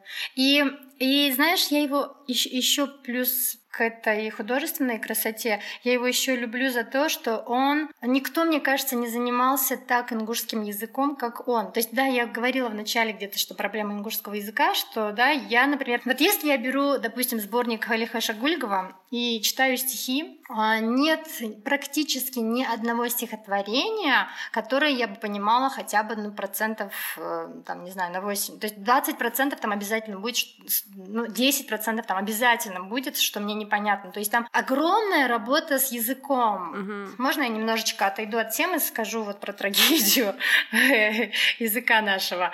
А, то, что вот я говорю, я в своей семье разговариваю только на, на ингушском языке, там с мамой, с папой, с братьями, с сестрами. Но это не чистый ингушский язык. Там обязательно очень много вкраплений э, из русского языка. И это такая базарная, кухонная, бытовая речь. иногда я сижу, общаюсь там с сестрой, с мамой и, не знаю, с кем-нибудь, и и я смотрю, мы разговариваем, я мысленно пытаюсь перевести да, ту часть э, э, слов, которые мы говорим по-русски, я пытаюсь их э, перевести на ингушский, чтобы была только ингушская речь, и я понимаю, что я этих слов не знаю. То есть я считаю, что это просто огромная-огромная проблема. Мало того, что люди, которые якобы владеют языком, не могут там, да, на сто процентов чисто говорить, так еще подрастающее поколение говорит э, только на русском. То есть э, очень много людей, которые говорят. И мне кажется, в плане вот э, языка у чеченцев все намного лучше, чем у ингушей, потому что чеченцы, по крайней мере, все, кого я у меня не очень много знакомых чеченцев, но все, кого я знаю, они а, прям настаивают прям, ну,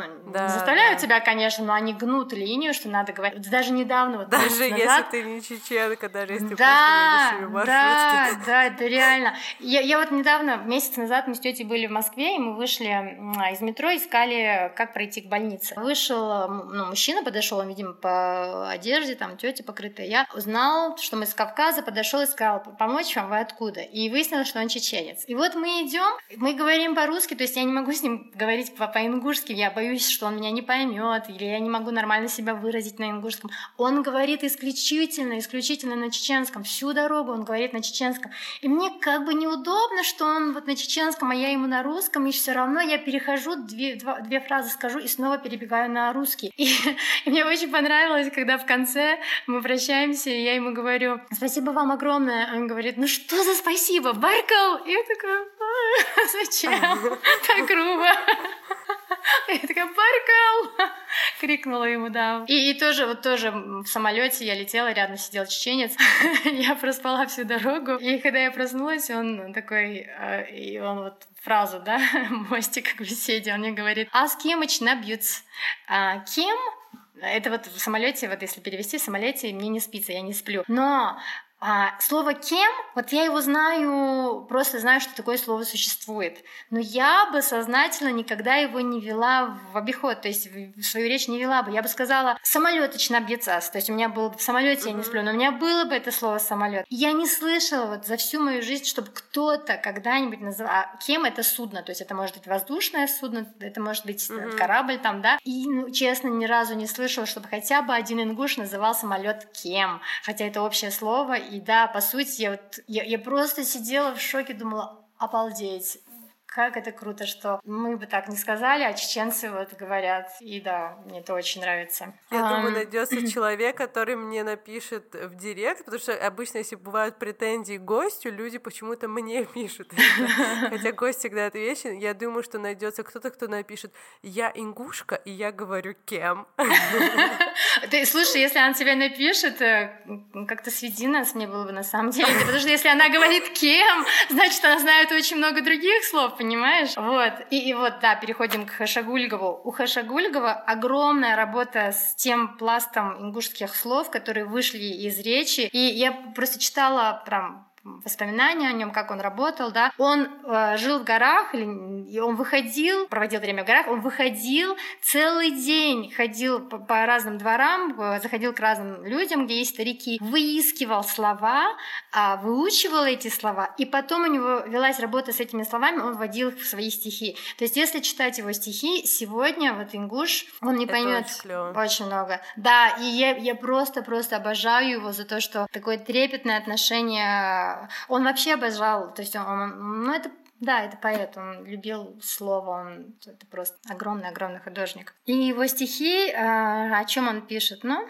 как невозможно же описать, о чем пишет поэт про Хашагульгова. То есть это башни у него, то есть у него, понимаешь, у него нету отдельно башни, отдельно небо, отдельно человек. Это для него все живое, все цельное, все. И когда он у него очень много стихов, посвященных башням, там, посвященным там Лейми, Мятлам, горам, и, эм, наверное, я не знаю, но это единственное. У нас все поэты пишут о любви к горам, к башням. Все, я не знаю, у всех есть обязательно цикл посвященных. Но у него эм, я вот ни у кого никогда не чувствовала такой цельности, такой красоты. И он, он в небе, он очень высоко, он прям выше всех. Потрясающий. Вот, Алиха Шагульгов. Кстати, знаешь, э, когда я э, перечитывала какие-то вещи перед записью подкаста, я не знала, оказывается, у него еще есть рассказы, а я не знала, что он писал прозу, и я ничего не читала из его прозы. Сейчас моя цель найти их в какой-нибудь библиотеке и прочитать. Так я знакома только с его поэзией, и она потрясающая, да.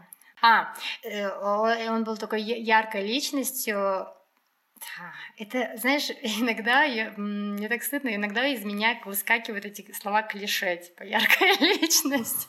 Мне сразу, мне сразу становится стыдно за тебя. Ну вот, он, когда учился, по-моему, в Ростове, их попросили подготовить какой-то доклад, что-то там на тему национальной культуры, и он выступил э, с речью, в которой он говорил о том, как, как ужасна эта власть, которая там целые народы отправила, да, в депортацию, в ссылку и так далее. Его mm-hmm. оттуда перевели перевели потом что-то, ну, не исключили сразу, да, ну, как-то так надавили, что он перевелся в Грозный, если я не ошибаюсь, тоже в педагогике, не помню, честно, где он учился, а его перевели в Грозный, и опять же он вел, ну, он говорил открыто, он не скрывался, он не пытался там это замолчать, говорил, и в 63 году его, по-моему, это было летом, его арестовали и отправили в лагеря.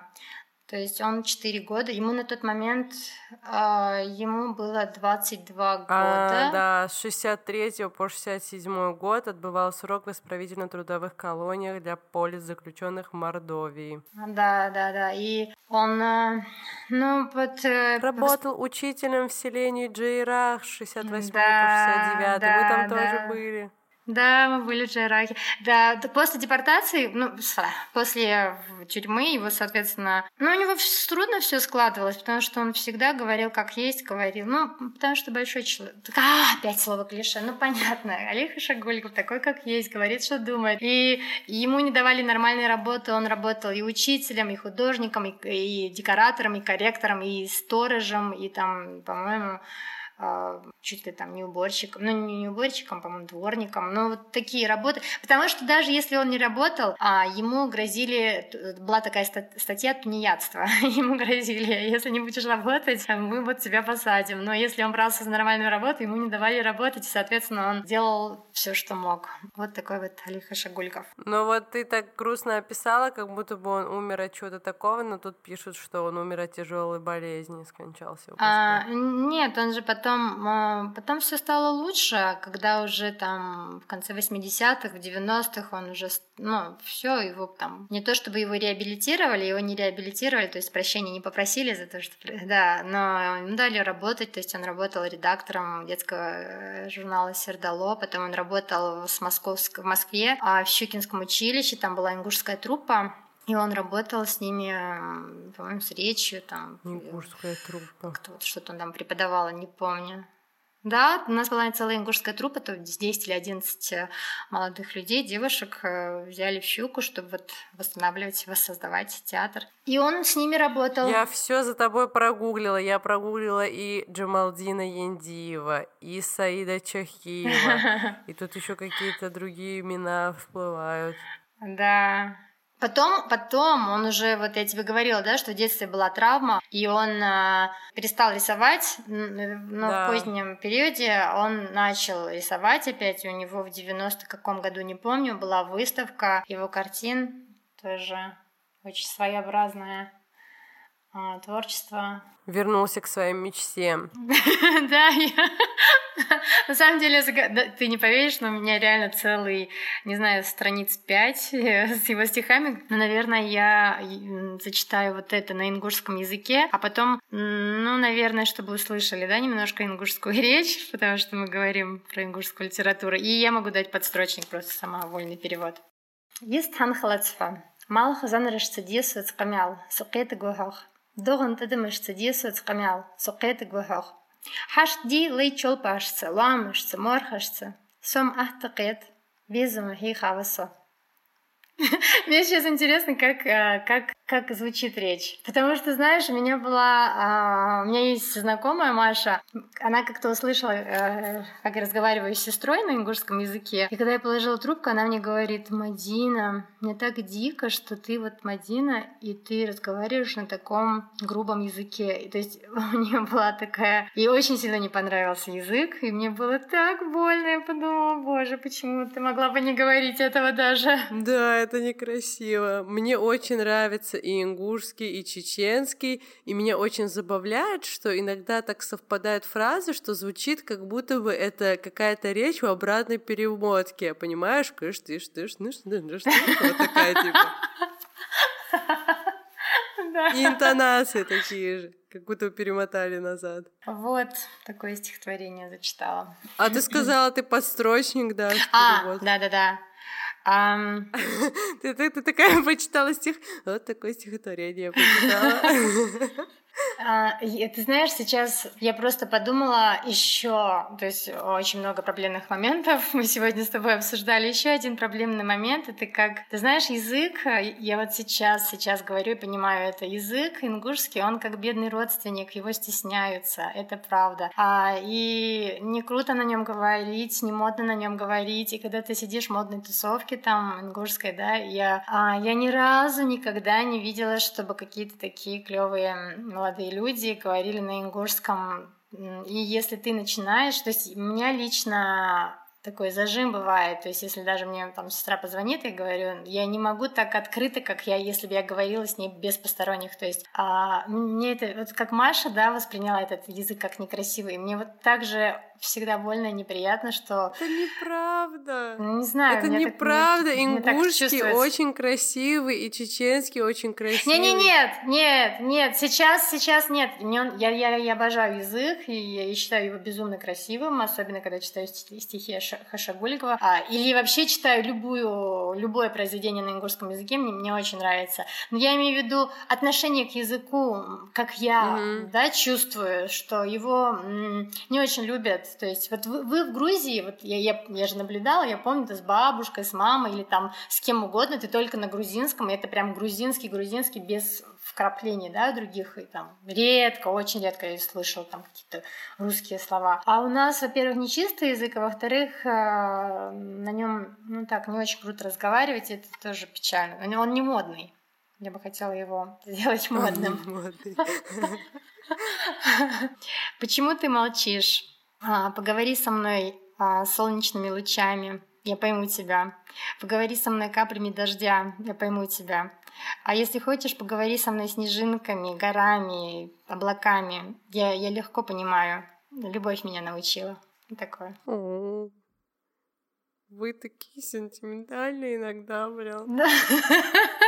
Это не, это вообще не про сентиментальность. Но я выбрала на самом деле такое. У него просто тема любви у него тоже, я, я тебе говорила, да, что у него все все вместе, и горы, и небо, и люди, и любовь к женщине у него тоже вот как бы как одно звено из этой цепи, то есть какой-то один пазл из всей этой общей картины. Я просто сейчас прочитала стихотворение, посвященное женщине, да, обращение к любимой девушке, но это я его не воспринимаю как вот отдельный какой-то элемент. Это вот просто один, одна из одна, одна из один из камней его вот творения, да, и, и это не просто сентимент, не, не просто про сентиментальность, я, я так mm-hmm. это вижу.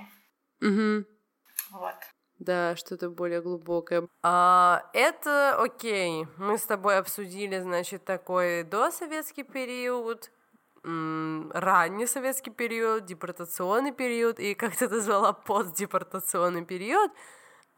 Если мы завершили этот блог, я просто не знаю, где его завершение, чтобы перевести тебя в раздел современной ингушской литературы. Уместно ли вот это сейчас? А, да, я думаю, вполне. Опять же, мы же я сейчас, я сейчас резко расслабилась, потому что я так вдруг поняла, что, ну, как это, прям серьезно прочувствовала, что я же не даю лекции. в университете, я же просто рассказываю. Да, просто беседуем. Да, да, то есть, да, меня можно простить, если я в очень многих людях не рассказываю, писателях или там какие-то вещи. Да, можно говорить. Но я просто могу сказать, кого сегодня любят, да, кого сегодня читают. Один из самых эм, почитаемых, уважаемых, читаемых писателей. Это Исаак Адзоев. Исаак Адзоев, он тоже диссидент. Кстати, они были с Алихой Шагульковым, а, по-моему, товарищи. А, их, если я не ошибаюсь, их забрали в один день, но в один месяц точно их забрали в тюрьму, то есть его тоже арестовали, он тоже сидел в лагерях, причем вел такую деятельность анти, антисоветскую, наверное, да, потому что там, ну, не, не то чтобы антисоветскую, он за, за права, да, то есть что осуждал эту депортацию, осуждал то, что 23 февраля, а если там чеченцев Ингушей это трагедия, почему это праздник, то есть какие-то вещи, да, тоже высказывал. Uh-huh. А, но для меня Исаак Адзоев, э, вообще знакомство мое, у меня есть один дядя двоюродный, он, я помню, мне было лет 15, он к нам пришел и сказал, ты слышала, ты слышала, вышла книга Лалгай на ингушском языке Исаак Адзоева, я не знала тогда Исаак Адзоева, я такая, а, нет, и он говорит, обязательно почитай, это потрясающее произведение. Я побежала, прямо у нас на рынке был книжный магазин, я побежала на рынок, купила такая большая книга, а, она называется «Галгай» ингуши. Она написана на ингушском языке. И, на самом деле это семитомник, но я прочитала только одну часть. А, я читала, мне было дико сложно читать, опять же, потому что это чистый-чистый ингушский язык, где очень много слов, которых я не знаю, и мне приходилось это все читать со словарем, а читать словарем иногда очень трудно, и ты, соответственно, перестаешь пользоваться словарем, читаешь, и какой-то процент просто исчезает. И что я хочу сказать? На момент... Вот все, что я помню из, из этого первого тома, он на самом деле огромный, это только что там была светлая девушка, э, блондинка, у нее были светлые волосы, голубые глаза, и она как-то... А, а там описывается, что происходило в Ингушетии период 13 с 13 по 17 век, то есть это вот 12-13 угу. век. В этом произведении описывается нападение Чингисхана по-моему, это 12 век, вот этот период, но я ничего не помню из того, что там происходило. Я почему-то только запомнила эту девушку, у которой были светлые, красивые, длинные волосы и голубые глаза, а которая влюбила... Не, она осталась без никого где-то, ее нашел какой-то ингушский сильный воин, потрясающий мужчина, он, наверное, был в этом романе, насколько я помню. И а, они влюбились, и он на ней женился, и, соответственно, для ингушей же стран, ну, у нас же очень-очень-очень, мне кажется, самое такое традиционное общество на Северном Кавказе, когда жениться, выходить замуж только за своих, и, соответственно, тогда это было еще строже. И вот пришло это новое существо, прекрасное, светлое. И для всех это было дичью, типа, вау, кто это, дева. А, и момент, когда... Вот этот момент я помню, я помню. Может быть, я плохо запомнила, опять же, но я из моих воспоминаний, я очень давно это читала. И момент, когда она учится говорить на ингушском. Она говорит на ингушском с огромным акцентом, и это было очень мило, очень мило читать. Я думала, вау, я представляла прям эту красавицу. А, но, к сожалению, это все, что я помню. Мне было очень сложно из-за языка. И да, я обязательно это все перечитаю, чтобы понимать. Что я хочу сказать, опять же, возвращаясь к Исей Кадзуеву, для меня он тогда был таким невероятным, нереально крутым человеком, который смог написать такое огромное произведение на таком ингушском языке. И у меня было прям, прям, я не понимала, о чем там, да, все нормально, но вау, чисто за язык и я прям была в диком восторге. А потом я начала, почитала, ну, лет через пять, я прочитала его вещи на русском языке. Я могу сказать, что он не является моим любимым писателем, потому что, ну, он... он почему? Ну,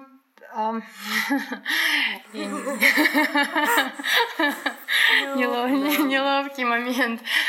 Он, я не люблю, как он описывает, я не люблю темы, которые... Не то чтобы, ну, а, есть писатель, а есть, наверное, там, допустим, журналист или документалист. Может быть, есть... Ну, для меня писатель — это, опять же, то, что над.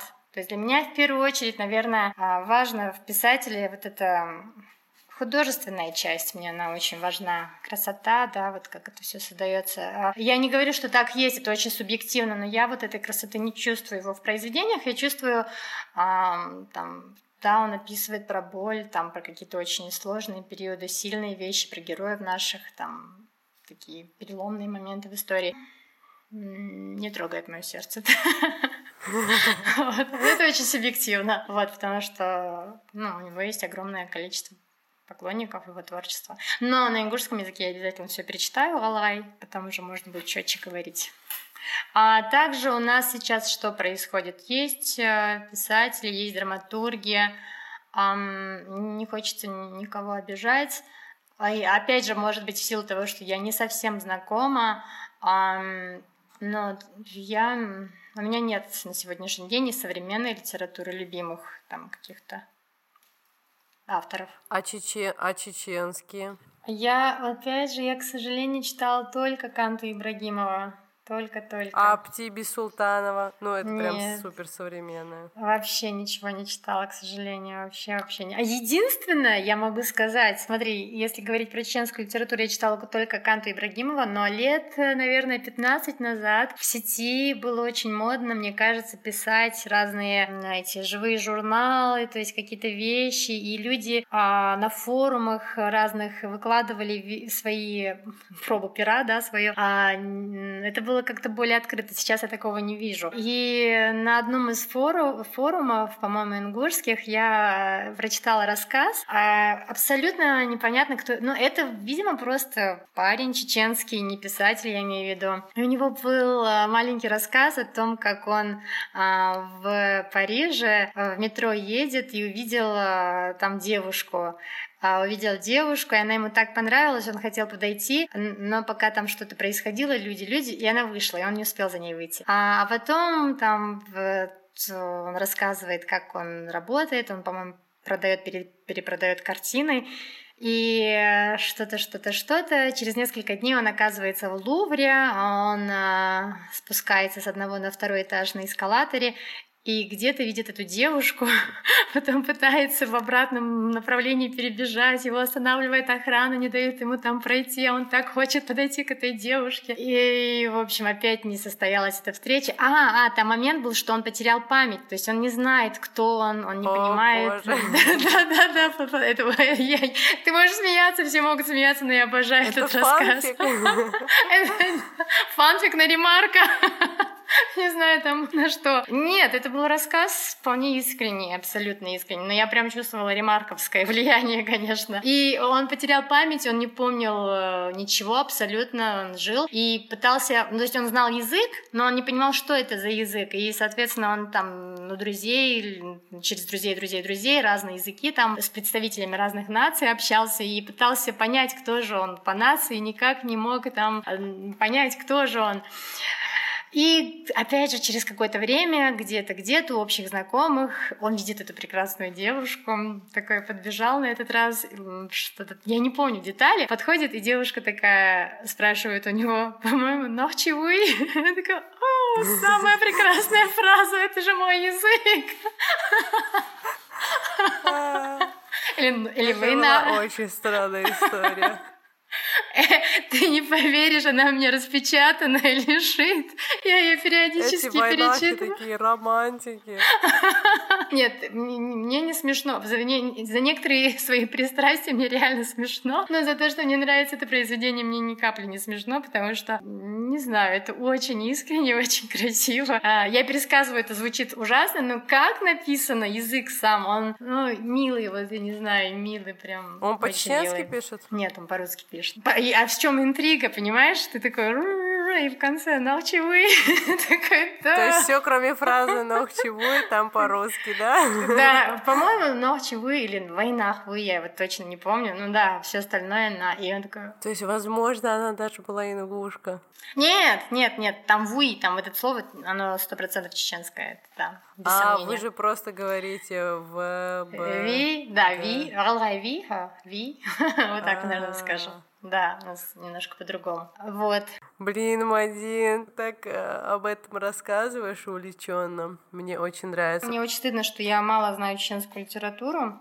Ну, я планирую это исправлять. Не то, что чеченскую, я вдруг поняла, что я вообще, в принципе, мало знакома с кавказской литературой. То есть я мало знаю дагестанскую, там, э, практически не знаю Карачаев, карачаевскую, балкарскую, то есть с этим плохо. И это вообще, опять же, проблема, да, что мы изучаем все подряд, а я имею в виду в школах, да, но мы ни разу никогда даже как открытый урок провести, да, культура Кавказа, других народов. Мы не знакомим, по крайней мере, вот у нас, в моей школе, не знакомили с культурой других народов, а мне кажется, в принципе, ну, это же один край, это же с этого надо начинать знакомство с миром и так далее. Ну, у нас тоже, например, эм я даже не могу вспомнить сейчас из школьной программы что-то не грузинское.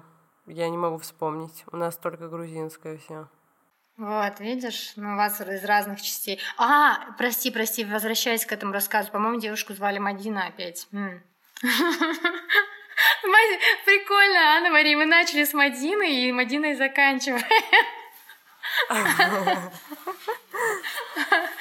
А можно я тебе потом скину Хотя нет, нет, нет, не буду скидывать, потому что он тебе не понравится, и это разобьет мне сердце. Не, не, не, нет, я, нет, нет, я не буду критиковать. Ты же знаешь, я не такой человек.